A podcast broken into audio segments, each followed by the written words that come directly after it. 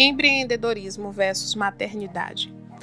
Oi, minha gente, eu sou Isis Matos e aqui começa mais um episódio da temporada Fala Matos, com o seguinte tema: Mãe empreendedora, os desafios da maternidade e do empreendedorismo. Empreendedora é um desses desafios que apenas em propostas loucas de programa de televisão eu consigo ver aquele romantismo com essa palavra e com esse desafio.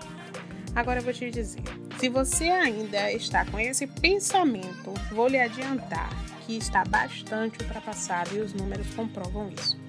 Eu vi uma pesquisa no Sebrae que mostra que nada mais nada menos que 55% das novas empresas que são abertas no Brasil são por mulheres. E ainda te digo mais: a taxa de sobrevivência das empresas fundadas pelas mães empreendedoras é bem superior do que a média nacional, que, segundo o Sebrae, está em torno de 47,5%. E te adianto mais ainda: a maioria das mães se tornam empreendedoras pela necessidade de unir a sua renda à maternidade, já que, sendo funcionária, elas não conseguiriam ter a flexibilidade de cuidar do novo integrante da família e manter a sua renda equilibrada. Por isso, se você ainda pensa ou passa pelo conflito de ser mãe ao mesmo tempo e empreender, não se desespere, pois em boa hora existem infelizmente ou felizmente algumas barreiras.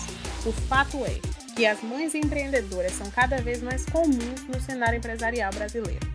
Te digo, os desafios dessas mães são enormes e, claro, empreender já tem a sua tarefa ímpar, né? a sua dificuldade única mas tudo começa antes mesmo de engravidar. É comum que as mulheres elas tenham uma pegada para o empreendedorismo.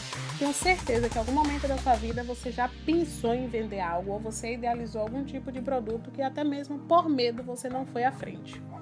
Comentários do tipo: não engravide, pois um dia seus filhos irão lhe cobrar, por não ter tido tempo para cuidar deles, ou então de que depois de ter filhos você não irá evoluir mais na sua carreira ou no seu negócio e, ou que se você engravidar ficará fora do mercado de trabalho costumam ser bem comum para nós mulheres.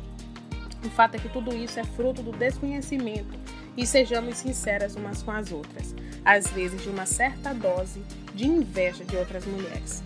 O empreendedorismo feminino não é uma forma alguma de incompatibilidade com a maternidade. Muito pelo contrário, eu acredito que vem os dois para unir e fortalecer ainda mais uma mulher. O empoderamento de uma mulher passa de certa forma pela desmistificação de que o empreendedorismo é incompatível com a sua maternidade. Uma coisa não tem nada a ver com a outra. São dimensões totalmente diferentes. E vamos combinar que nós mulheres sabemos lidar muito bem e manter tudo equilibrado. Um dos principais desafios dessa tarefa no Brasil é justamente por romper com essa relação de entre maternidade e iniciativa empreendedora. É uma visão até antiga, vamos dizer assim, que a mulher tem que isolar um cenário do outro. É claro que você terá, né, seus desafios, você vai ter que fazer alguns arranjos e desempenhar as duas funções de forma prática. Uma coisa eu lhe garanto, a gente vai conseguir. Agora eu te pergunto, o que motiva uma mãe empreendedora? As mulheres empreendedoras após a maternidade passam a ter estímulo a mais. Como é que ainda podem dizer que engravidar e empreender não pode caminhar lado a lado. Vou te explicar por quê. Mulheres, muitas, vamos dizer assim, despertam para o empreendedorismo justamente após a maternidade. Aproveitando o período de licença maternidade, muitas começam a pensar em abrir seus próprios negócios para conseguir juntar o tempo de ficar mais pertinho do neném, né? Para outras mães e empreendedoras, a motivação é mais estrutural. Elas anseiam garantir um futuro melhor para seus filhos e partem para montar o seu próprio negócio em base sólida e consistente. Já lhe dei vários exemplos que a maternidade pode e deve caminhar lado a lado com a maternidade, né? Mas, para você não dizer que eu não te dei ideia nenhuma, aqui vai algumas sugestões para você, mamãe, se empoderar e trabalhar dentro de casa. Trabalhe com a internet.